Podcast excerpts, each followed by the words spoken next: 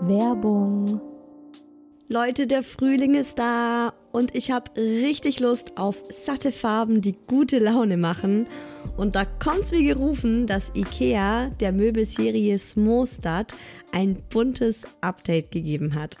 Denn ab sofort gibt es viele neue Farben für die Fronten und Griffe der Smostad-Möbel. Smostad, vielleicht erinnert ihr euch, ich habe es schon ein paar Mal hier im Podcast erwähnt. Das ist die beliebte Möbelserie, die mit dem Kind mitwächst. Also von der Komplettlösung fürs Babyzimmer mit Wickeltisch kann man das dann später umfunktionieren, den Wickeltisch zum Schreibtisch und so weiter. Also Smostad ist wirklich vom Babyalter bis zum Teenageralter hin geeignet. Und wenn man mal wieder frischen Wind im Kinderzimmer haben will, kann man dann zum Beispiel einfach die Farbe der Griffe von weiß zu orange oder gelb oder rosa oder grün ändern und zack, schon sieht das alles wieder ganz neu und fresh aus und man muss jetzt nicht groß irgendwie neue Möbel kaufen. IKEA hat stark darauf geachtet, dass die neuen Farben mit den anderen Möbeln gut harmonieren und sie sich gut miteinander kombinieren lassen. Und es ist wirklich für jedes Kindesalter die passende Farbe dabei. Und es gibt auch noch ein paar coole neue Accessoires für die Smostad-Serie, wie zum Beispiel die Box Jettebjörn für mehr Stauraum, Organizer für Schubladen oder die cleveren Haken LED Head. Ich stehe ja total auf bunte Kinderzimmer und wenn es euch genauso geht, schaut mal rein bei IKEA, egal ob online oder im Store. Ich habe euch den Link zur Smostad-Serie auch wie immer in die Shownotes gepackt. Werbung Ende.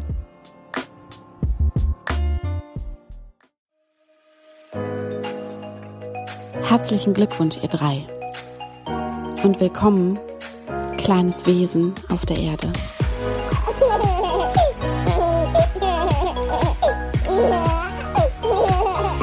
Hello again bei Hi Baby, eurem Mama-Podcast. Ach, wie schön. Ich mag das Frühjahrs-Special schon jetzt. Nicht mehr zwei Wochen warten müssen, bis ich euch wieder was aus dem Mama-Alltag erzählen kann, sondern ab sofort jeden Sonntag. Juhu! Und wir starten ins Hi Baby Frühjahrs-Special mit einem mega großen Thema das uns alle irgendwie immer beschäftigt. Es geht um die Erziehung. Und ich habe mir gedacht, es wäre doch sicher lustig, mal die Unterschiede rauszuarbeiten zwischen unserer Erziehung in der Theorie und wie es dann wirklich ist, also in der Praxis. Das wird lustig, das kann ich euch jetzt schon versprechen. Und es ist tatsächlich auch die Hi Baby Folge, an der ich glaube, am längsten bis jetzt dran saß. Ich habe ohne Witz fünf Stunden nur für das Skript gebraucht. Und ich finde, das ist auch schon sehr bezeichnend, weil es zeigt, was für ein Riesendruck hinter diesem Thema ist.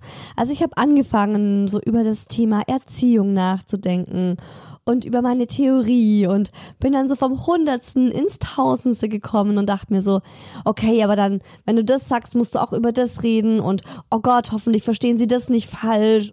Und das ist einfach schon sehr bezeichnend. Und ich glaube, uns geht's allen so. Man hat extrem Schiss davor, was falsch zu machen und man hat Angst davor, von den anderen bewertet zu werden. Und man kommt irgendwie gleich in so eine Rechtfertigung und äh, hat irgendwie auch gleich so Angst davor, dass jemand das völlig anders sieht und sich denkt so, boah, krass, wie erziehst du denn oder was machst du denn da? also wird auf jeden Fall eine spannende Folge. Und weil das Motto hier ja ist, wir sitzen alle im selben Boot, wir haben ja auch wirklich alle dieselben Gedanken und Probleme und Situationen, auch wenn man das nicht immer sieht. Deshalb habe ich euch vorab auf Instagram mal wieder nach euren Geschichten zu dem Thema gefragt. Und ich habe mich auch sehr amüsiert und tatsächlich auch sehr oft ähm, wiedererkannt in euren Geschichten. Und äh, deshalb hört ihr in dieser Folge auch wieder einige Geschichten übers Erziehen in der Theorie und der Praxis aus der Hi Baby Community, weil ich es einfach schön finde, dass wir miteinander lachen können, dass wir auch einfach merken, so, okay, wir machen alle dieselben, in Anführungszeichen, Fehler oder haben dieselben Gedanken dazu. Ähm, aber auch, dass wir voneinander lernen können, dass wir uns gegenseitig inspirieren können. Und übrigens, apropos inspirieren, letzte Woche habe ich ja übers Zähneputzen unter anderem gequatscht. Und ich habe mich da auch von euch inspirieren lassen. Wir singen jetzt, also seit der letzten Woche, immer beim Zähneputzen zusammen den Zahnputz-Song. Und der Mucki liebt es. Und ähm, ich muss den auch jeden Abend singen. Also danke nochmal an euch, die geschrieben haben, so ja, wir machen einen Song zum Zähneputzen, wir singen beim Zähneputzen, haben so ein bestimmtes Zähneputzlied. Funktioniert mega. Wie erziehen wir den Mucki? Gibt's Unterschiede zwischen dem Daddy und mir? Also macht da jeder so sein Ding oder haben wir uns da ziemlich genau abgestimmt? haben wir überhaupt viel vorab überlegt, ähm, was jetzt eben die Theorie angeht, oder machen wir das mehr intuitiv? Und dann natürlich die große Frage, wie unterscheidet sich die Theorie bei uns von der Praxis? Bedürfnisorientiert erziehen, liebevoll und respektvoll miteinander umgehen, erziehen auf Augenhöhe oder wird da auch mal mit Gewalt die Jacke angezogen, wird der Mucki auch mal angebrüllt, wird gedroht, geschimpft, verdrescht. Das hört ihr jetzt alles schonungslos ehrlich von mir. Und natürlich nicht nur von mir, sondern auch von dieser Personage, die sich mein Ehemann nennt, dem Daddy. Und ihr hört auch Hi Baby Expertin und Kindheitspädagogin Caroline Lindner, die nochmal ganz toll aufklärt und die Frage beantwortet, was ist eigentlich Erziehung?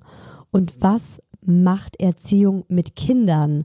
Und inwiefern ist Erziehung gut für Kinder und was schadet ihnen eher?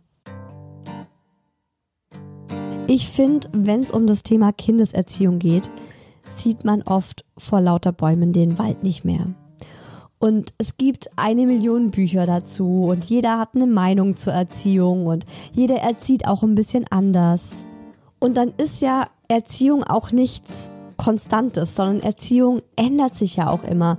Vom Alter des Kindes, also von Monat zu Monat, auch von dem Mindset der Eltern. Also auch die, wir Eltern ändern uns ja und verändern uns oder denken nochmal andere Dinge anders oder überdenken unseren Erziehungsstil und passen den dann nochmal an. Und natürlich ist Erziehung auch eine Generationenfrage. Also in unserer Generation jetzt ist ja bedürfnisorientiertes Erziehen so das große Schlagwort und ähm, Erziehen auf Augenhöhe und auf die Bedürfnisse des Kindes einzugehen, ist aber nicht das Schlagwort der Generation unserer Eltern und schon gar nicht unserer Großeltern. Und in jeder Generation stehen eben auch bestimmte Dinge im Fokus. Also zum Beispiel die Generation der Nachkriegszeit oder auch äh, die Generation der Nazis. Das war eben für die Disziplin, Tüchtigkeit, so, jeder muss äh, am selben Strang ziehen, keiner darf aus der Reihe tanzen, Zucht und Ordnung, das war da ganz wichtig. Und da war eben auch das Ziel, dass der Mensch funktioniert und sich unterordnet und fleißig ist. Und das hat man dann natürlich auch schon im Babyalter versucht, den Kindern anzuerziehen. Ich kenne das zum Beispiel noch von meiner Oma, ähm, so dieser Ausdruck, das ist aber ein kleiner Tyrann. Meine Oma ist jetzt Mitte 80 und halt genau die Generation, die unter ganz anderen Voraussetzungen erzogen wurde als wir. Und auch meine Mama erzählt mir oft, äh, ich glaube, meine Mutter ist da total von traumatisiert, wie unsere Großeltern Erziehung gesehen haben. Und meine Mutter hat sich auch ganz viel in der Erziehung von den Großeltern reinreden lassen. Also immer wenn sie mich jetzt mit dem Mucki sieht, dann sagt sie ganz oft, also wenn ich das früher gemacht habe mit dir, dann durfte ich mir immer was anhören von deinen Großeltern. Und ähm, dann gab es eben so Sprüche wie, das Kind tanzt dir ja jetzt schon auf der Nase rum. Also ich hätte mir das damals nicht gefallen lassen oder das hätte es damals bei mir nicht gegeben. Also das ist für sie so ein ganz großes Thema und ich glaube, dass sie da auch viel drunter gelitten hat. Und heute geht's uns natürlich viel besser und wir haben das Glück, mit einer ganz anderen Grundlage an die Erziehung zu gehen. Also wir leben nicht in einem zerstörten Nachkriegsdeutschland, in dem es jetzt einfach wichtig ist, die Wirtschaft wieder aufzubauen und so aus den Menschen lauter kleine Roboter zu machen, die einfach funktionieren und Schaffer, Schaffer, Häusle bauert. so sagt man das bei uns im Schwäbischen. Und ich habe mir jetzt erstmal so für diese Folge die Frage gestellt, was bedeutet Erziehung für mich aktuell? Ist ja auch immer so ein aktuelles Bild. Vielleicht ist es nächste Woche schon wieder was anderes, aber aktuell würde ich sagen, bedeutet Erziehung für mich, dass ich meinen Sohn zu einem glücklichen, zufriedenen und erfolgreichen Menschen mache, der sich gut in die Gesellschaft integrieren kann. Also erfolgreich auch nicht im Sinne von beruflichem Erfolg, dass der jetzt super rich wird, ähm, nicht unbedingt ist natürlich auch nice to have. Aber ich wünsche mir, ähm, dass er später mit 50, 60, 80 Jahren dasteht und sagt, ich habe ein erfülltes, schönes Leben. Also das meine ich mit Erfolg.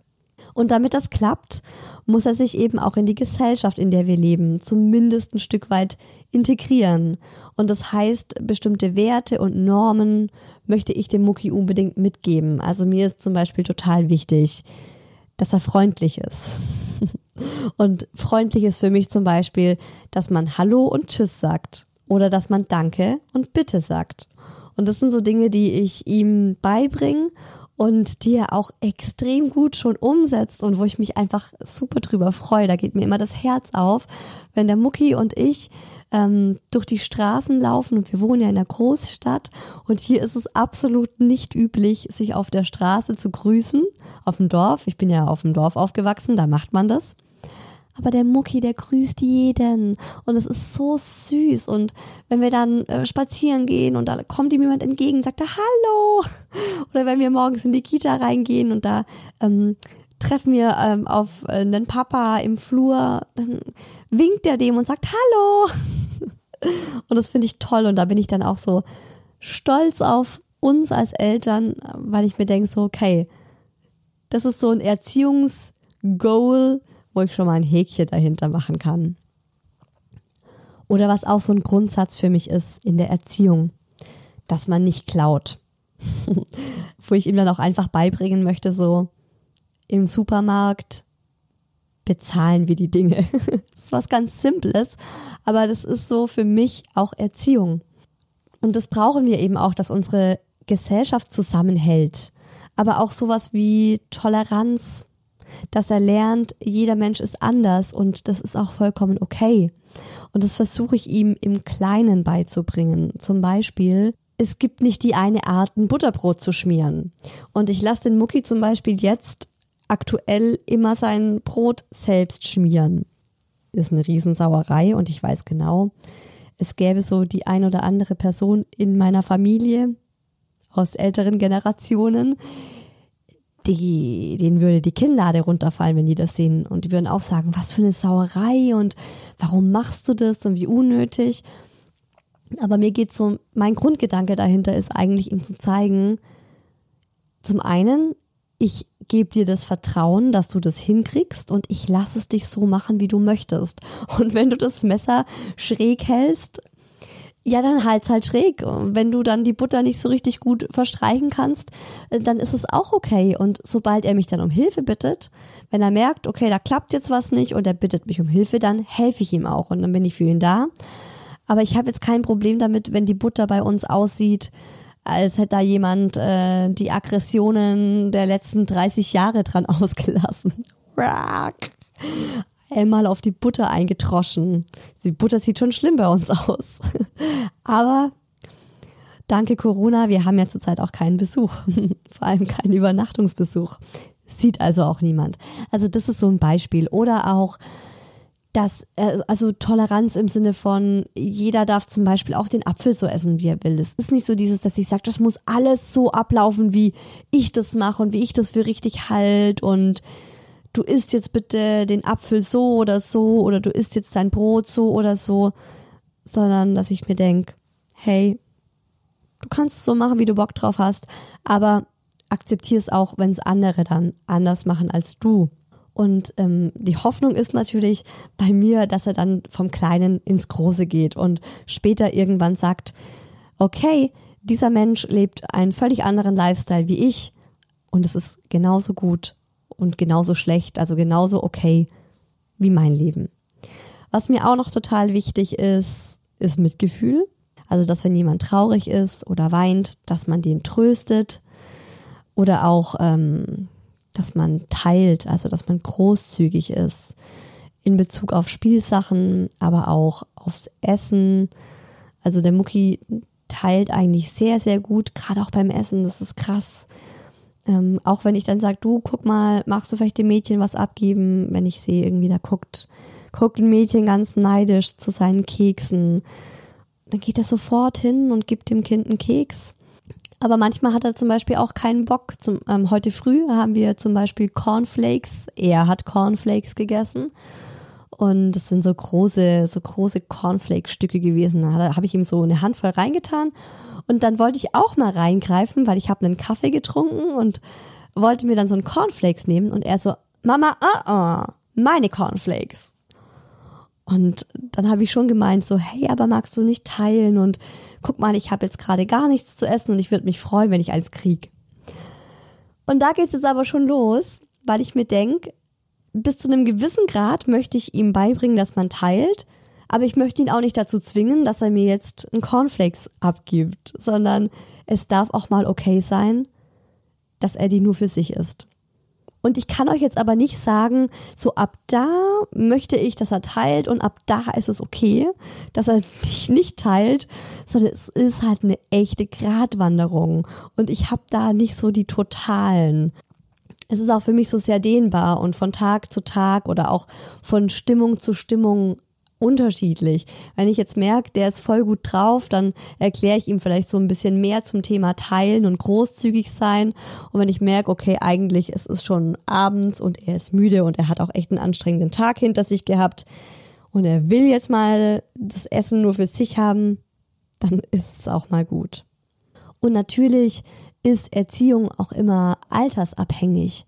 Also ein Baby kannst du nicht erziehen ein Baby hat Bedürfnisse. Jetzt sind wir wieder beim bedürfnisorientierten Erziehen, also Erziehen im Sinne von einfach den Bedürfnissen eines Babys nachgehen. Da bin ich schon sehr bedürfnisorientiert.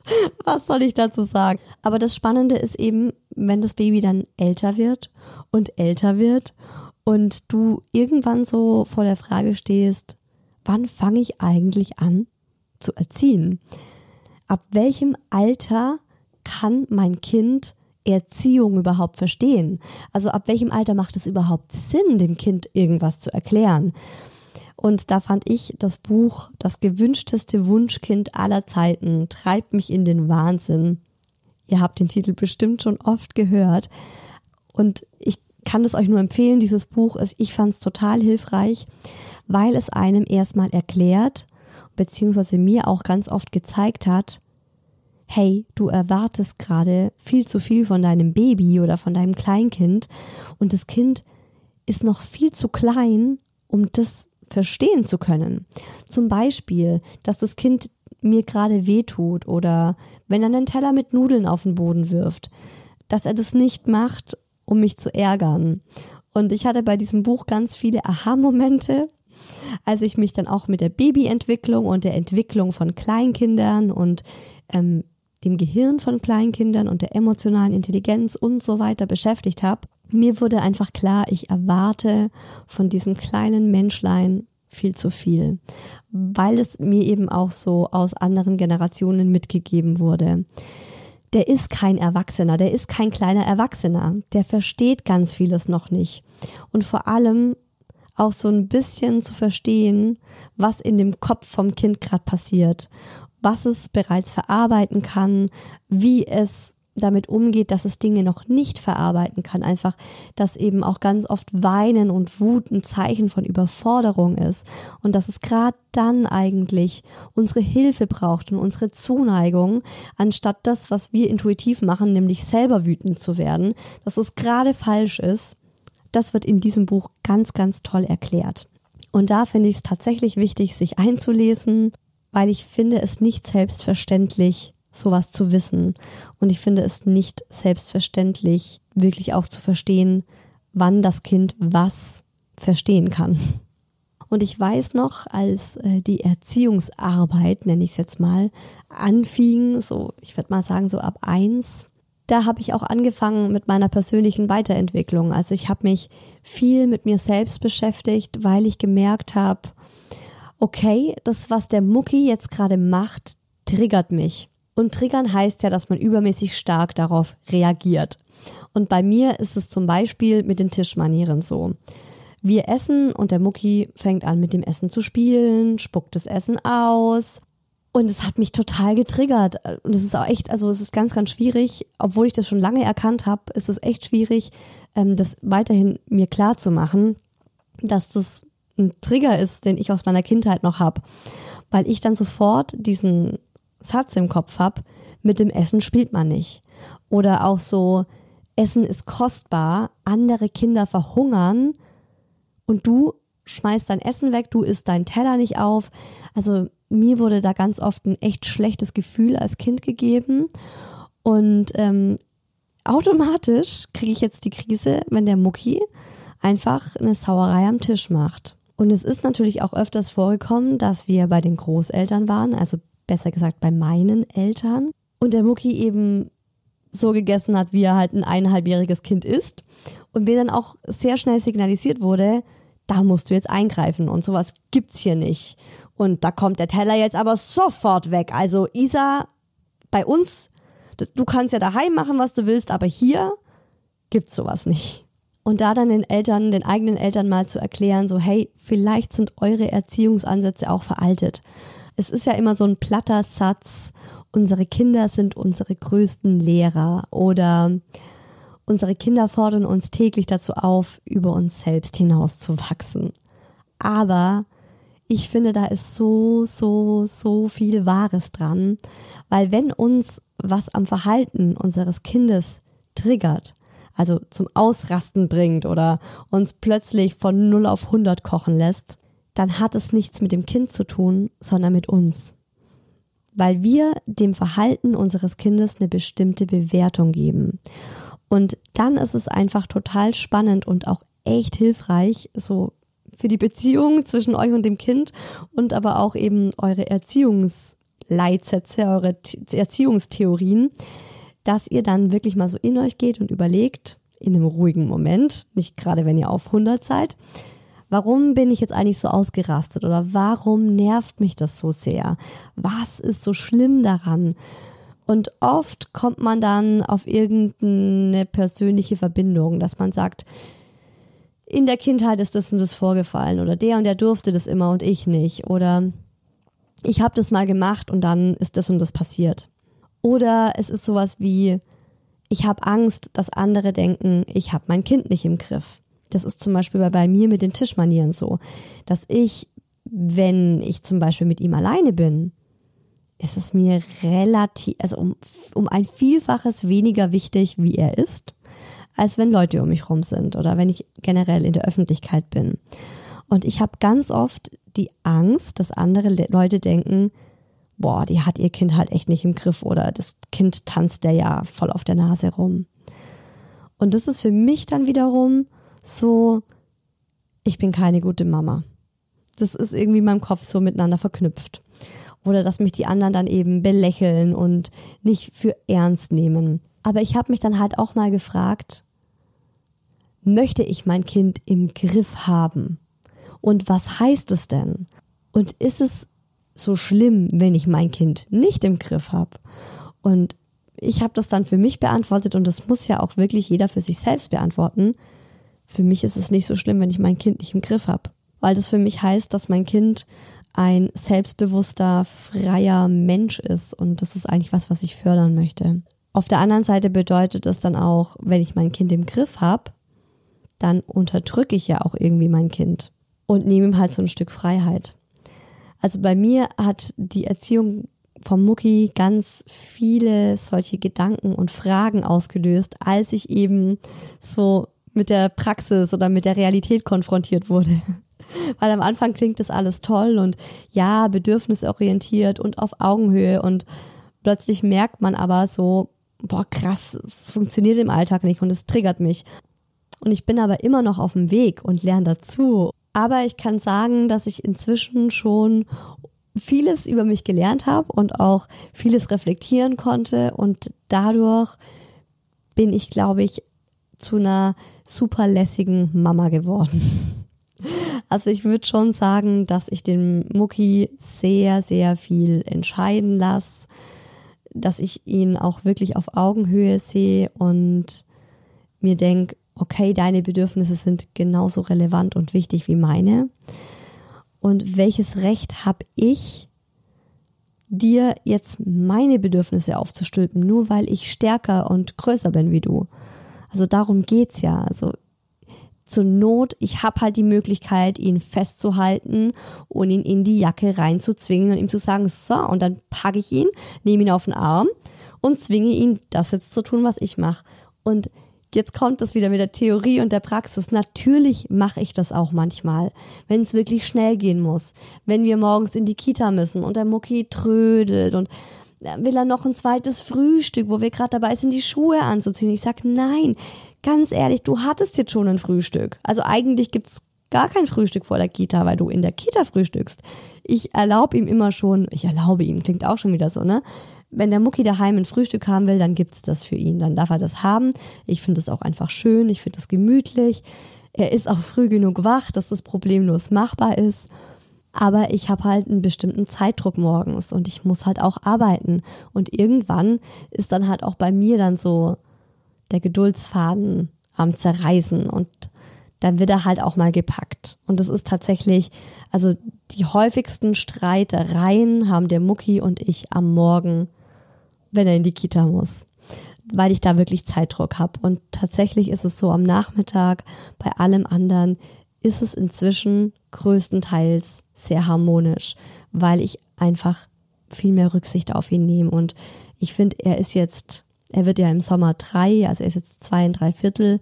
Und ich finde, er ist jetzt in einem Alter, in dem ich auch wirklich so seine Meinung respektieren kann. Und wenn er zum Beispiel keinen Bock hat, jetzt in den Supermarkt zu gehen, dann überlege ich mir halt, ist es wirklich super notwendig, dass wir jetzt einkaufen gehen? Also haben wir dann heute Abend nichts zum Abendessen? Oder könnte das auch der Daddy auf dem Heimweg holen? Und ähm, wägt es dann auch so ein bisschen ab. Und ich finde es auch extrem schön zu sehen, wenn ich sozusagen nachgebe und wenn ich ihn bestimmen lasse und ich dann sage, okay, weißt du was, dann lassen wir es. Dann gehen wir jetzt halt nicht in den Supermarkt. Komm, zieh deine Schuhe wieder aus, wir bleiben hier. Das macht ihn so glücklich und es gibt ihm so ein gutes Gefühl, weil er merkt, hey, ich werde gesehen und ich werde gehört und meine Meinung wird auch respektiert. Oder ich sag, komm, wir räumen jetzt noch dein Zimmer auf, bevor wir schlafen gehen. Mucki hat keinen Bock, sein Zimmer aufzuräumen. Okay dann lass halt dein Zimmer unordentlich. Also warum, warum muss das Zimmer jetzt aufgeräumt sein? Du möchtest heute deine Nudeln mit den Händen essen? Okay, dann mach das doch. Das ist tatsächlich eine relativ neue Einstellung von mir. Ich habe lange versucht, strenger zu sein, habe aber dann gemerkt, das tut mir nicht gut. Es entspricht einfach nicht meiner Seele und es ist dadurch auf jeden Fall auch nicht harmonischer bei uns zu Hause. Also der Mucki weint viel mehr, wenn ich versuche, irgendwie Dinge durchzuboxen. Ich bin viel mehr am Rummeckern, ich bin gestresster, ich bin am Rumschreien, ich bin genervt. Und äh, diese neue Einstellung, ich sag mal so, let it be, dann halt nicht. Ähm, und ich mache die ungefähr seit einem halben Jahr. Die ist tatsächlich darauf zurückzuführen, dass ich so sehr viel über meine Kindheit und ähm, mich selbst nachgedacht habe und das alles sehr hinterfragt habe. Und seitdem ist es um einiges entspannter und überraschenderweise, das war auch so ein Learning von mir, ist der Mucki seitdem viel braver. Also wenn ich nicht mehr versuche, was auf, auf Teufel komm raus durchzusetzen, mach das viel mehr. Und manchmal sage ich dann so, okay, weißt du was? Dann mach doch, was du willst. Dann chill ich jetzt und mach mir die Mühe gerade nicht. Und äh, zwei Minuten später kommt er und sagt dann, okay, alles klar. Oder er macht es dann von alleine und ich merke, ach krass, es geht auch einfach so. Und ähm, vor einem halben Jahr hätte ich wahrscheinlich noch versucht, das mit Gewalt durchzusetzen. Also wirklich so ähm, ihn festzuhalten und ihm die Schuhe anzuziehen. Und er windet sich und er brüllt und er will nicht raus. Und trotzdem gibt's auch bei mir ganz viele Erziehungsfragen oder Dinge, die einfach im Alltag passieren, die mich an meine Grenzen bringen, wo ich einfach überfordert bin mit meiner Erziehungstheorie. Aktuelles Beispiel ist äh, zum Beispiel, dass der Mucki seit ein paar Wochen, wenn wir ihn nerven, dass er uns ins Gesicht schlägt. Dass zum Beispiel, ähm, wenn ich dann äh, sag im Bett zum Beispiel, okay, wir haben jetzt die letzte gute Nachtgeschichte gelesen, jetzt machen wir das Licht aus. Und dann mache ich das Licht aus. Und er will halt noch weiterlesen, aber ich habe auch gesagt, du, ich bin dir schon zweimal entgegengekommen, ich wollte nur eine Geschichte lesen, du wolltest mehr lesen, wir haben uns auf drei Geschichten geeinigt, jetzt geht das Licht aus und dann haut er mir mit voller Wucht ins Gesicht. Also wirklich aus Wut. Und er hat es nicht nur bei mir gemacht, er macht es auch beim Daddy inzwischen.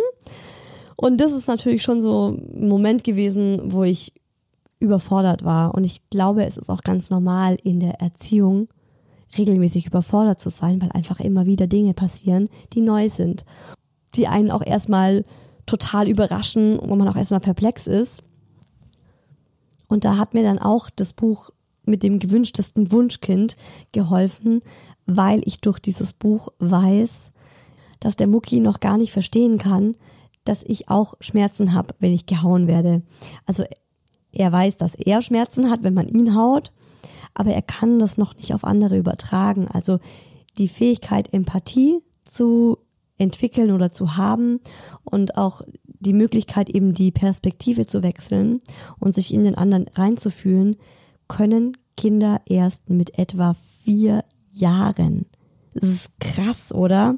Und auch das, also das ist so ein Praxisbeispiel nochmal aus dem Buch, hat halt einfach so viel verändert, wie ich dann damit umgehe, dass er mich haut. Klar, ich halte dann seine Hände fest und sage so, hey, das tut mir weh, bitte macht es nicht. Keine Ahnung. Also ich finde es auf jeden Fall wichtig, einfach nochmal so die Theorie dahinter zu kennen. Warum haut mich jetzt das Kind? Und ähm, er weiß nicht, dass er mir damit Schmerzen macht. Das ist, glaube ich, für ihn einfach nur so ein Katalysator, um seine Wut rauszulassen ah, jetzt bin ich hier schon voll mittendrin im Erziehungsdschungel. Ähm, ja, kommen gerade vom Hundertsten ins Tausendste, merke ich, so wie es halt im echten Leben auch ist. Aber es ist eben schon ein großer Unterschied zwischen Theorie und Praxis, beziehungsweise ich merke gerade, dass es echt harte Arbeit ist, die Praxis an die Theorie anzupassen. Vor allem so seitdem der Mucki 2 ist. Also so das letzte Jahr, gerade auch so, ähm, man nennt es ja nicht mehr Trotzphase, sondern Autonomiephase, wo das Kind eben äh, Grenzen austestet und seinen eigenen Kopf durchsetzen will.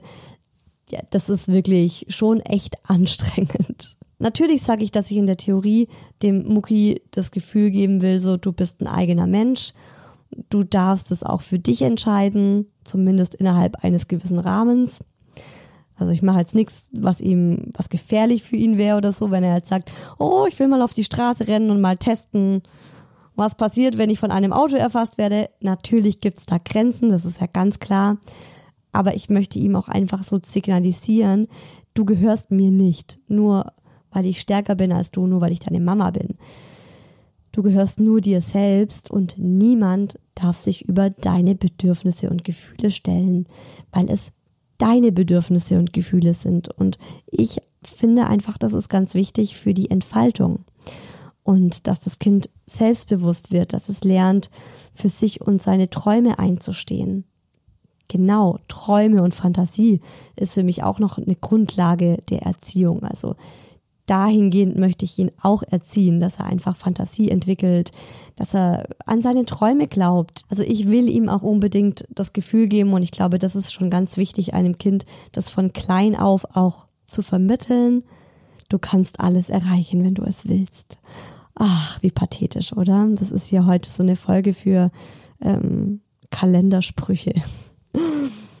Und wenn er jedes Mal gegen mich verliert und er es nie schafft, sich im Alltag mal gegen die Mama durchzusetzen, was lernt er dann daraus? Ich kann's eh nicht. Also versuche ich ihn zu stärken und ihm Rückenwind zu geben und ihm zu zeigen, hey, deine Gefühle zählen auch und ich respektiere die, auch wenn du erst ein zweieinhalbjähriger kleiner Hosenscheißer bist. Und wenn du halt gerade was nicht machen willst, dann respektiere ich das. Und mir hilft immer so dieser Hintergedanke dann, wer bin ich, dass ich meine Bedürfnisse und meine Gefühle einfach über deine stellen kann die große, wunderschöne, ethisch und moralisch löbliche Theorie, würde ich mal sagen. Ich habe mit dem Daddy drüber gesprochen, wie er meinen Erziehungsstil findet, wie er mich so einschätzt.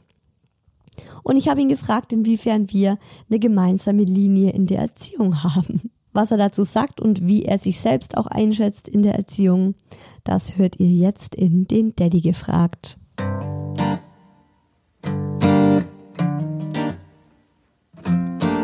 Wie würdest du meinen Erziehungsstil beschreiben? Sehr diktatorisch, würde ich sagen. ja. So, und jetzt mal ernst.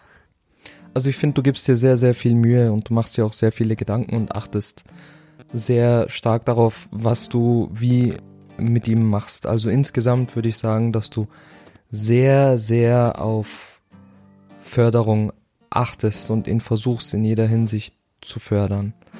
Bin ich eher streng oder bin ich eher, ähm, was ist das Gegenteil, entspannt? Ich würde dich eher als als entspannt betrachten und auch kreativ und auch motiviert. Sie war stets bemüht. Nö, nicht bemüht. Ja, ja, was heißt, war stets? Ja, ja man ist in der Erziehung immer stets bemüht, das Beste zu tun. Im und Fall, ja. ja. klar. Und ähm, ja, so würde ich dich beschreiben. Findest du, dass wir die, eine gleiche Linie verfolgen, was die Erziehung angeht? Also findest du, dass wir uns da gut abgestimmt haben? Grundsätzlich ja. Ich finde, wir tauschen uns da sehr, sehr viel aus und was auch wichtig ist und worüber ich auch froh bin. Was aber nicht heißt, dass wir in jeder Hinsicht zu 100 Prozent zu jeder Zeit auch dasselbe tun. Also wir haben schon unterschiedliche Ansichten. Ich würde mich selbst als insgesamt lockerer betrachten. Du bist halt jemand. Was? Ja. Wirklich? Ja, ich, find, ich finde, du bist der strengere Part. Nee, bin ich nicht. Also ich finde, du bist halt jemand, der insgesamt sehr gerne irgendwie recherchiert, sich erkundigt und viel auf Meinungen und Studien und sonst was gibt. Das bin ich halt nicht. Ich bin halt jemand. Ich bin halt belesen. Ja, wenn, so, mal, könnte man das auch, das so, so könnte man das auch ja, Wenn du das so beschreiben möchtest, dann äh, kannst du das gerne machen. Ähm, ich bin halt jemand, der Mehr sich da nicht so viele Gedanken macht. Jetzt zum Beispiel, wenn der Mucki was macht, was nicht macht, was du möchtest. Zum Beispiel, du sagst so, wir gehen jetzt wickeln und er will nicht. So, jetzt ist die Frage, das ist jetzt eine Frage der Erziehung. Wie reagierst du darauf? Und da bist du ja schon eher der, der ihn dann auch einfach mal packt. Und dann gibt's Geschrei. Deswegen finde ich eigentlich, dass du der strengere Part bist. Oder was heißt strenger? Vielleicht auch so der, der mehr, der einfach mehr für ihn auch entscheidet und sagt, so, ich bin der Papa, ich bin der Erwachsene und du hast es jetzt zu tun, weil ich bin der Papa, du bist das Kind. Ja, in der Hinsicht schon definitiv. Spannend. Ja, vielleicht nicht, vielleicht tatsächlich nicht strenger, aber mehr so der, der dann halt, also ich bin, glaube ich, viel mehr die, die auf ihn eingeht und die dann auch mal sagt, okay, dann machen wir es jetzt nicht, ne? Wo du dann oft sagst, boah, ey, Isa, seit zehn Minuten diskutierst du mit unserem Sohn, dass er jetzt bitte den Schlafanzug anzieht und du würdest ihm den halt einfach anziehen und dann gibt's halt Geplär und Theater, aber dann hat er den Schlafanzug an. Genau das bezeichne ich als lockerer. Weil für mich ist das Thema die Hose vom Schlafi anziehen kein großes Ding. Aber du versuchst ihn halt dann dazu zu überreden und es ihm zu erklären und redest dann zehn Minuten auf ihn ein, bis er es dann trotzdem nicht macht. Das stimmt aber nicht. ja, doch, meistens ist naja, es so. also stimmt Und nicht. Bei mir ist es halt einfach so, er muss die Hose anziehen, okay, ich nehme ihn, setze ihn hin, ziehe ihm die Hose an. Und Er wenn er schreit grad, und strampelt genau, und und wenn er haut dich. keine Lust drauf hat, dann tut er halt 45, 45 Sekunden lang schreien und meckern, aber er hat dann nach 45 Sekunden die Hose an und das Thema ist erledigt. Und ich finde halt, er ist dann in seinem, in seiner Freiheit unterdrückt worden. Und das ist so mein aktuelles, das ist was ganz, ganz Aktuelles bei uns gerade so, dass er ja wirklich so sehr, sehr autonom sein möchte und ich versuche jetzt schon viel mehr mit ihm auch zu sprechen und in Interaktion zu gehen und dann zum Beispiel zu sagen, gut, dann ziehst du die Schlafanzughose nicht jetzt an, sondern wir lesen zuerst die gute Nachtgeschichte und dann ziehst du die halt an. So. Ne? Und dann geht's halt auch ohne Weinen. Aber das ist ja gerade was ganz Aktuelles. Was ich gemerkt habe, was mir persönlich was bringt, ist, ihn immer mit mir selbst zu vergleichen. Also ich habe selbst erst Erinnerungen ab meiner Kindergartenzeit und ich weiß selbst, dass ich oft nicht einfach war als Kind. Ich hatte auch ganz viele Charaktereigenschaften, die jetzt im Nachhinein betrachtet, und so geht es ganz vielen, denke ich, ähm, total sinnlos und zickig und anstrengend waren einfach meinen ist halt Eltern gegenüber. Kind. Man ist halt Man ist Kind, halt genau. Kind. Und ich finde, jetzt, wenn man selbst Vater ist und ja, sein Kind erzieht tagtäglich, ist man oft mit solchen Situationen konfrontiert, wo man einfach genervt ist oder ähm, wütend ist oder einfach, ja, es nicht nachvollziehen kann. Genau. Und äh, oft hilft es mir dabei, mir zu überlegen, was ich selbst alles gemacht habe und was ich selbst alles auch für sinnlose Sachen gemacht habe. ja, und das im Endeffekt ähm, trotzdem so ist, dass ich jetzt nicht irgendwie in die Kriminalität abgedriftet bin und mein Leben komplett aus den Fugen geraten ist. Was würdest du uns beiden so für eine Gesamtnote in der Erziehung geben? Also gefühlt kann man äh, ja fast immer alles besser machen, wenn man sich irgendwie Gedanken darüber macht. Ähm, ich, deswegen würde ich nicht behaupten, dass wir es perfekt machen, aber ich würde behaupten, dass wir es gut machen. So gut, dass ich zufrieden bin damit. Sagen wir zwei plus.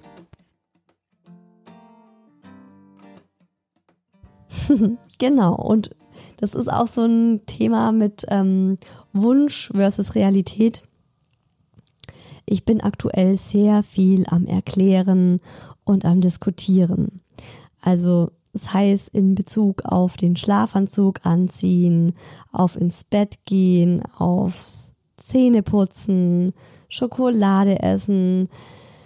Also eigentlich alles. Ich bin sehr oft äh, auf Augenhöhe bei dem Mucki und erkläre ihm und red mit ihm und diskutiere mit ihm und aber können wir es nicht so machen und was hältst du davon und guck mal, ich würde es gerne machen, weil und es ist schon zum Teil sehr mühselig und manchmal äh, betrachte ich mich dann so aus der Vogelperspektive und denke mir so, oh Gott, Isa, was machst du hier? Warum packst du nicht einfach und gehst jetzt mit ihm los ins Auto? Warum diskutierst du hier? Und es ist dann schon so, dass der Daddy oft auch die Geduld verliert. Und dann ähm, eben auch so zu mir sagt, so, hey, können wir jetzt bitte einfach losgehen? Kannst jetzt einfach mal aufhören mit deiner ewigen Erklärerei? Er versteht's gerade nicht und wir gehen jetzt los. Und ich glaube, es ist immer so ein bisschen so der goldene Mittelweg. Also generell sind ja Extreme nie gut und ähm, wir sind ja auch nur Menschen. Und wenn ich dann so das Gefühl habe, okay, vielleicht hat der Daddy gerade recht und das führt wirklich nirgendwo hin, dann ähm, ja, lasse ich es auch mal gut sein und hör auf zu diskutieren und dann wird eben auch einfach das gemacht, was die Eltern jetzt halt machen müssen oder machen wollen oder entschieden haben zu machen. Weil er ist natürlich auf der anderen Seite auch erst zwei und kann nicht so viel entscheiden wie wir und er kann jetzt auch nicht das Gefühl bekommen, dass er über uns steht. Also es soll sich schon die Waage halten. Und natürlich bin ich oft genervt. Auch das ist Realität. In meiner Theorie habe ich immer eine Engelsgeduld, aber die Praxis ist, ich bin auch einfach schnell genervt und schimpf dann drauf los. Und auch da gibt's noch eine Buchempfehlung von mir, Erziehen ohne Schimpfen, von Nicola Schmidt, ist ja auch eine High-Baby-Expertin und ich habe mit ihr geplant, eine Podcast-Folge zu diesem Thema zu machen, also Erziehen ohne Schimpfen, weil in diesem Buch auch einfach so viel Wertvolles und Gutes drin steckt. Aber das hat sich aufgrund von Corona auch ein bisschen verzögert, also das Interview, ist aber fest im Themenplan. Mein größtes Learning aus dem Buch kriegt ihr trotzdem jetzt schon. Das war nämlich für mich ähm, so die Frage, wann schimpfe ich? Wann bin ich schnell genervt? Und Nikolas Antwort ist, wenn ich selbst gestresst und nicht ausgeglichen bin. Und da kann mal wieder das Kind auch absolut nichts für. Und das Wichtige ist halt, das zu erkennen und rechtzeitig Methoden zu finden, sich selbst zu entspannen oder ein bisschen runterzukommen. Und das zu verstehen, war für mich auch ein riesengroßer Gamechanger. Also auch zu merken, so hey, ähm, im Moment ist es gerade zu Hause mit sehr viel Stress verbunden. Wir schreien sehr viel, wir streiten sehr viel, das Kind weint sehr viel und ähm, dass das ganz oft tatsächlich am eigenen Stresslevel liegt. Und wenn man sich selbst eine Auszeit gönnt und sich mal runterbringt und Nicola hat da so ein Ampelsystem, die sagt immer, dass man regelmäßig am Tag so einen Gegencheck mit sich selbst machen soll und gucken soll, bin ich auf grün, dann ist alles easy, bin ich auf gelb, dann muss ich dafür sorgen, dass ich wieder auf grün komme, also mir mal irgendwie eine kurze Auszeit gönnen oder einfach drauf achten, oder bin ich auf Rot und meistens ist es dann bei Rot eh schon zu spät, weil bing, bing, bing, bing, bing, dann fahren wir die Klappen runter und äh, legen los und schimpfen los und ärgern uns. Ich habe euch ja auch zu dem Thema befragt auf Instagram und ich habe bei so vielen Antworten von euch lachen müssen in Bezug auf Wunsch versus Realität und mir gedacht, ganz genau, so ist es kenne ich selbst. Und es tut einfach gut zu lesen, dass es uns allen gleich geht. Und darum lese ich jetzt mal einige eurer Nachrichten vor. Wie man's macht, macht man's falsch. Danke dafür. Ich glaube, darum saß ich auch einfach so lange an dem Skript für diese Folge, weil ich auch einfach ständig Schiss hatte, irgendwas zu sagen, worüber ihr euch jetzt total empört, weil es ist halt echt ein Minenfeld. Es ist ein Minenfeld. Ach oh Gott, ah, das ist wirklich so. Über welche Dinge sollte man am Familientisch niemals reden? Religion, Politik und Erziehung. Das füge ich jetzt noch hinzu. Eine andere Mama schreibt, sollte man als werdende Mama Bücher zum Thema Erziehung lesen? Finde ich gut. Vielleicht nicht unbedingt als werdende Mama, vielleicht ist es ein bisschen zu früh, aber auf jeden Fall so um den ersten Geburtstag rum. Eine andere schreibt, Wunsch, 24 Stunden Empathie und Einfühlungsvermögen, Realität, Geduldsfaden oft zu kurz. Kenne ich auch sehr gut. Kinder brauchen Beziehung, keine Erziehung. In Klammer Jesper Juhl. Jesper Juhl ist, was ist das für ein Typ? Der schreibt Bücher zum Thema Erziehung. ist er Psychologe. Also ich habe von ihm drei Bücher zu Hause und ich finde ihn großartig. Der ist richtig, richtig cool und den kann ich euch auch nur empfehlen. Jesper Juhl und auch dieser Satz von ihm, Kinder brauchen Beziehung, keine Erziehung. Und ich glaube, das ist eben auch so dieser neue Ansatz, ähm, den eben unsere Generation jetzt so einführt und der oft noch mit den, an, den älteren Generationen aneckt Wobei man auch sagen muss, die Espayul ist ähm, schon älter. Ich würde es mal so schätzen um die 60. Will ihm aber nicht zu nahe treten. Vielleicht ist er auch noch jünger, aber ich glaube, er hat graue Haare. Eine andere Mama schreibt, vor dem ersten Kind bloß kein Fernsehen. Realität, scheiß drauf, Fernseher an, Hauptsache kurz Ruhe. Nochmal eine von euch schreibt, ich koche das ganze Essen selbst versus Mist, schon wieder eine Woche nur Gläschen gekauft. Oh Gott, ja, kenne ich. Das sind ja auch sowas wie Vorsätze. Also es ist vielleicht gar nicht unbedingt ähm, Erziehung, sondern auch so diese ganzen Vorsätze, die man als Mama hat. Man möchte ja, jeder von uns möchte ja das beste Elternteil sein für sein Kind. Ich glaube, niemand nimmt sich vor, ja, drauf geschissen. Ich, Hauptsache, ich kann chillen und ich mache mir ein gutes Leben. Also wir sind ja alle total bemüht, was unsere Kinder angeht. Und der andere schreibt, das finde ich auch super lustig, meine Wünsche und die Realität sind zwei völlig unterschiedliche Welten. Ja, Das habe ich vor kurzem auch noch gedacht, bis ich da, und dann habe ich eben angefangen, ne, habe wirklich gedacht, so, okay, ich muss da mal ran, ich muss jetzt einfach mal dran arbeiten. Und ähm, ich würde sagen, ich bin da inzwischen auf einem guten Weg. Aber ich kenne das Gefühl absolut, ich kenne es total. Eine andere schreibt, wollte nie den Schnuller geben, kein Fernsehen, kein Handy und keinen Zucker, bis das Kind drei ist. Realität, ha, ha, ha. wow, das ist aber auch ein krasser Vorsatz. Kein Zucker, bis das Kind drei ist. Das ist schon sehr, also natürlich löblich, aber auf der anderen Seite, wir leben halt in der Welt, in der wir leben. Ne? Also es ist schon echt sehr, sehr schwierig, das dann auch durchzusetzen wenn man andere Herangehensweisen, Vorstellungen hat als der Partner, Punkt, Punkt, Punkt. Ja, dann wird's schwer. dann wird's schwer. Ähm, aber nicht unmöglich. Also ich finde auch immer noch, der Daddy und ich sind unterschiedlich, was die Erziehung angeht. Aber wir haben dasselbe Ziel. Man könnte vielleicht sagen, wir haben dasselbe Ziel, aber wir fahren auf unterschiedlichen Straßen. Und wir wissen auch immer, auf welcher Straße der andere fährt. Und es ist jetzt nie so, dass ich sage, diese Straße würde ich auf gar keinen Fall fahren.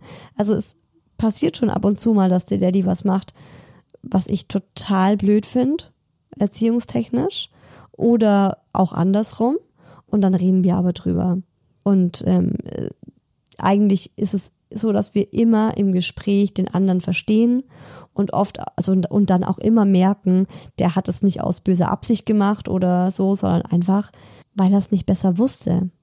Also nicht eher im Sinne von der Daddy, sondern, sondern der Mensch. Also weder ich noch er wussten, wissen halt alles von Anfang an und man macht halt Fehler und man muss selber auch lernen, gerade beim ersten Kind. Eine Mama fragt, wie reagiert man cool auf die doofen Kommentare von Fremden? Bin immer zu perplex. Das kenne ich auch, vor allem von Omas. Und meine Devise ist inzwischen einfach gar nicht. Weil dann fängt man ein Gespräch an und meistens ist es ja gerade, die kommen ja immer dann mit irgendwelchen klugen Sprüchen, wenn man gerade ähm, ein kreischendes, schreiendes, um sich werfendes Kind hat oder so. Und dann fokussiere ich mich lieber auf mein Kind und lass die anderen reden, mein Gott. Wenn man noch kein Kind hat, hat man keine Ahnung von der Realität, schreibt eine von euch. ja, und ich schließe mich da selbst auch nicht aus. Also man hat ja immer eine Meinung. Ich habe auch immer eine Meinung schon gehabt. Und bevor ich Mama wurde, da habe ich auch ganz oft bei irgendwelchen Aktionen von anderen Kindern den Kopf geschüttelt und mir noch gedacht, meine Güte, ja. Also, aber da habe ich selber, also kein Kind gehabt und ich habe auch selber noch nicht so viel drüber nachgedacht und ich war auch einfach nicht in dieser Situation drin. Kann ich meine Erziehungsvorhaben ändern, wenn ich es mir anders überlege? fragt eine von euch. Ja, klar. Finde ich sogar sehr, sehr gut und ich ändere ständig irgendwas. Ausprobieren, korrigieren, ausprobieren, korrigieren, oder? Also ist ja noch kein Meister vom Himmel gefallen. Eine von euch schreibt, ich war sehr naiv. und äh, nochmal was sehr Wahres. Bei Stress kommt oft die Erziehung aus der eigenen Kindheit raus, was ich eigentlich nie wollte. Eine von euch schreibt, ähm, Medien bitte mit einbeziehen. Hm, also der Mucki ist noch keine drei. Bei uns gibt's keine Medien. Punkt. Ich habe da so den Erziehungsansatz und auch das habe ich mir angelesen und auch das ist jetzt sehr individuell. Ich habe einfach so ähm, für mich verinnerlicht, dass Kinder unter drei noch nicht so sehr im Kopf sind, also einfach noch zu jung sind für Filme und ähm, Geschichten auf dem iPad oder am Fernsehen und so und einfach noch mehr in diesem Machen, in der Bewegung, im Sein, im Erfahren sind. Und deswegen gibt's bei uns kein Fernsehen. Nicht laut werden klappt leider nicht immer, schreibt eine von euch. Ja, und ich glaube, das ist auch nur menschlich. Ich glaube, das ist wirklich nur menschlich. Wir sind alle noch nicht erleuchtet. Wir sind alle noch keine Buddhas. Oder vielleicht ist eine von euch schon ein Buddha. Ich bin's auf jeden Fall nicht. Man sollte einem Kind so viel Respekt entgegenbringen wie einem Erwachsenen. Ja, absolut. Und ähm, zum Schluss habe ich noch eine Erziehungswissenschaftlerin, die schreibt, Eltern sind oft enttäuscht, wenn ein Kind ein bestimmtes Verhalten nicht sofort umsetzt und lassen das dann das Kind spüren. Das Kind lernt, wenn ich XY nicht mache, bekomme ich Ärger. Das ist aber keine Erziehung, sondern höchstens Konditionierung. Die Verinnerlichung bestimmter Werte ist ein Lernprozess. Eltern können versuchen, das Umfeld entsprechend zu gestalten und Impulse geben und hoffen, dass es gut geht. Und last but not least hört ihr jetzt noch Hi Baby Expertin und Kindheitspädagogin Caroline Lindner, die nochmal richtig schön erklärt, aus Expertensicht eben auch, was Erziehung eigentlich bedeutet, um was es da eigentlich geht. Schön, dass wir das am Ende auch nochmal hier ansprechen und ähm, was auch einem Kind gut tut und was dann dem Kind eben nicht gut tut. Erziehung ist ein großer Begriff. Vielleicht würde ich sogar sagen, der große pädagogische Begriff. Runtergebrochen bedeutet Erziehung allerdings nichts weiter als eine gewisse Einflussnahme. Erziehung findet eigentlich überall statt. Erziehung findet bei Oma und Opa statt, natürlich zu Hause bei den Eltern, in der Kita und natürlich auch in der Schule. Also alle Beteiligten nehmen Einfluss auf das Kind. Alle Beteiligten vermitteln gewisse Normen und Werte, die dem Kind es einfacher machen, im Leben zurechtzukommen. Ein ganz einfaches Beispiel sind äh, die Wörter Bitte und Danke. Ähm, meine Oma hat früher zu mir gesagt, Bitte und Danke, das gehört sich so, dass man das sagt. Letztendlich sind es aber zwei Wörter, die uns anerzogen wurden. Es wurde uns gesagt, man bedankt sich, wenn man zum Beispiel etwas geschenkt bekommen hat oder wenn man etwas möchte, dann bittet man darum. Bitte und Danke sind Wörter, die in unserer Gesellschaft fest verankert sind. Es gibt gewisse Dinge, die uns Erwachsenen wichtig sind, die uns vielleicht unsere Eltern ähm, anerzogen haben, uns vermittelt haben. Und das sind Dinge, die wir natürlich an unsere Kinder weitergeben möchten. Da es ihnen einfach hilft, im Leben später zurechtzukommen. Für viele Eltern aus äh, den Einrichtungen ist es einfach wichtig oder am allerwichtigsten eigentlich, dass ihre Kinder glücklich sind. Sie möchten, dass ihre Kinder lernen zu lieben und spüren geliebt zu werden. Und was noch sehr wichtig ist, ist, dass sie im späteren Leben einfach zurechtkommen. All das ist Teil der Erziehung. Dennoch stellt Erziehung natürlich auch eine gewisse Gratwanderung dar. Natürlich möchten wir, dass äh, unsere Kinder zu tollen kleinen Persönlichkeiten werden, aber hierbei ist es natürlich wichtig, dass wir den kleinen Persönlichkeiten auch genügend Freiräume lassen. Es ist wichtig, dass Kinder einfach eigene Erfahrungen sammeln. Wenn Eltern zu viel Einfluss auf ihre Kinder nehmen und sie zu stark lenken, ist es oftmals so, dass Kinder einfach ausbrechen. Dies zeigt sich auch oft durch Wutanfälle, Trotzanfälle, ähm, viel Weinen, Schreien. Ich denke, es ist wichtig, dass man ein gutes Mittelmaß findet und die Kinder auch einfach mal machen lässt, ihnen etwas zutraut und vor allen Dingen, dass ihr euren Kindern vertraut. Wir bereiten unsere Kleinen letztendlich auf das Leben vor.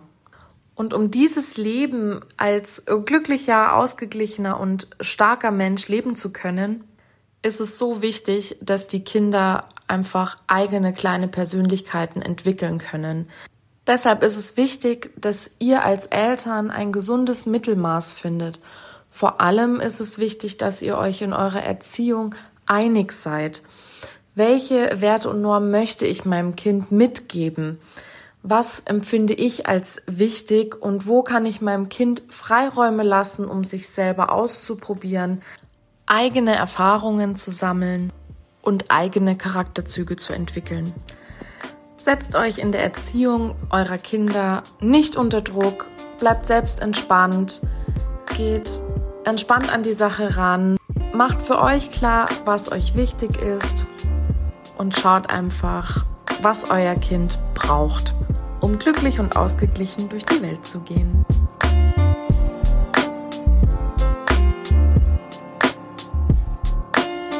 Und wie das Astrid Lindgren mal so schön gesagt hat, gebt den Kindern Liebe, mehr Liebe und noch mehr Liebe, dann stellen sich die guten Manieren ganz von selbst ein. Und ich finde, es ist ein wunder, wunderschöner Satz. Der braucht sehr viel Stärke und sehr viel Geduld. Und man muss sich auch überlegen, Astrid Lindgren hat diesen Satz 1948 gesagt. Also krass, die war echt eine Vorreiterin. Und sich einfach immer wieder seine Theorie vor Augen führen, also die eigene Wunschvorstellung. Es ist nicht unmöglich, die auch umzusetzen. Es ist schwierig und es ist anstrengend. Und äh, wenn es nicht klappt, dann ist es auch nicht so dramatisch, weil ihr könnt das ja immer wieder anpassen und immer wieder euch das von neuem vornehmen und ähm, euch dann auch einfach überlegen, warum klappt's nicht? Woran liegt's, dass meine Theorie und meine Realität so weit auseinander liegen? Und ich stelle jetzt einfach mal die Behauptung in den Raum, es liegt nie am Kind, sondern immer an uns. Sind wir zu gestresst? Sind wir selbst zu unsicher?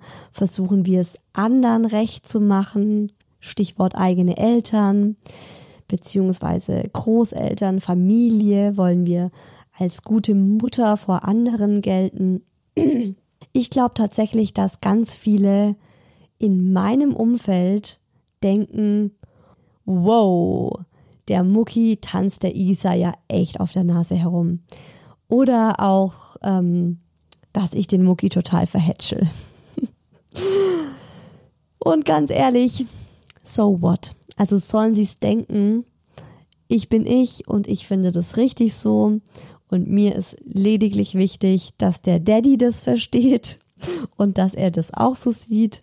Und wenn jetzt andere zum Beispiel denken, ich verhätschel den Mucki zu sehr oder ich verwöhne ihn zu sehr, dann finde ich das auch äh, schon wieder sehr deutsch gedacht im Sinne von dieses, ähm, dieses Nachkriegsdenken, so Leistung und die Kinder trimmen und die Kinder müssen in ein bestimmtes Raster passen und möglichst früh schon erwachsen werden und selbstständig werden. Er ist erst zwei und er wird schnell genug groß. Und wenn er abends mit mir im Arm einschlafen will und dafür eine Stunde braucht, dann ist es okay. Und wenn er will, dass ich ihm die Hose anziehe, weil er gerade keine Lust hat, das zu machen, dann ist es okay. Und wenn er abends auf meinen Schoß klettert und möchte, dass ich ihm seinen Milchbecher halte, damit er daraus trinken kann, na gut, also da lache ich schon auch mal und sag, ey, das kannst du eigentlich selber machen. Aber manchmal ist auch das okay. Und dann halte ich ihm halt den blöden Becher. Und das ist für mich bindungsorientiert. Das ist für mich Mama sein. Und auch wenn er hinfällt und sich wehtut, dann nehme ich ihn in den Arm und tröste ihn und küsse ihn, anstatt ihm zu sagen, ach, alles halb so schlimm, soll's kein Grund zu weinen, komm, auf geht's, weiter geht's. Natürlich darf der Mucki weinen und natürlich tröste ich ihn. Mein kleines Babylein. Oh, natürlich verhätschle ich den gerne. Und ja, ich glaube auch das ist so ein Erziehungsding. Und worauf ich hier noch hinaus will, ist eigentlich, dass ich ähm, euch sagen möchte, hört auch immer auf euer eigenes Bauchgefühl und gebt wirklich absolut gar nichts drauf, wenn irgendwelche Außenstehende das nicht gut finden. Die kennen weder euch noch euer Kind. Ich meine, wer sind die, dass die euch sagen, wie ihr euer Kind zu erziehen habt? Und ein ganz wichtiger Kompass in diesem Erziehungsdschungel ist für mich immer das Gemüt meines Sohnes. Also einfach mal so ein Check-up zu machen. Ist er happy? Ist er zufrieden? Lacht er viel? Geht's ihm gut? dann kann ich nicht ganz so viel falsch gemacht haben. Oder weint er viel? Ist der Tag von vielen Diskussionen und Kämpfen und Geschrei geprägt?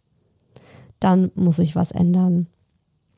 Dann muss ich in mich gehen, das Ganze mal Revue passieren lassen und mich nochmal mit meinen Erziehungsidealen verbinden. Und dann aber auch einfach ähm, mir sagen, morgen ist ein neuer Tag. Und da ist alles wieder auf Null und da kann ich einfach anfangen, das umzusetzen, was ich mir tatsächlich auch ähm, als Erziehung wünsche. Also Kopf hoch. Ich habe aus der Folge mitgenommen, dass beim Thema Erziehung wirklich alle strugglen. Man sagt doch auch immer, Eltern werden ist nicht schwer, Eltern sein hingegen sehr. Wir sind nicht perfekt. Wichtig ist, dass wir unser Bestes geben und dass wir auch nicht zu sehr perfektionistisch sind. Weil Erziehen ist ja vor allem auch ganz viel Vorleben. Und Kinder schauen sich ja auch ganz, ganz viel von uns ab. Und wenn wir happy sind und ausgeglichen und auch mal über uns selbst lachen, dann nimmt das Kind, glaube ich, auch ganz viel Positives daraus für sein Leben mit. Ganz großes Thema und irgendwie echt schwer, dem in einer Folge gerecht zu werden. Ich mache da auch noch die ein oder andere Folge dazu mit Expertinnen im Interview. Und wenn ihr da noch Wünsche oder Anregungen habt, immer her damit. Schreibt's mir auf Instagram an isa-who else oder per Mail an hibabypodcast, ein Wort, at gmail.com. Und nächsten Sonntag geht's hier bei Hi Baby um das Thema Elternstolz. Mein Kind ist das Geilste, oder? Mal wieder ein bisschen was Leichtes und Lustiges zum Durchatmen. Da freue ich mich schon drauf. Und äh, ich freue mich vor allem auf das Frühjahrs-Special und darauf, dass wir uns nächsten Sonntag schon wieder hören zu einer neuen Folge Hi Baby, eurem Mama-Podcast. Lasst es euch gut gehen, gönnt euch was. Eure Isa.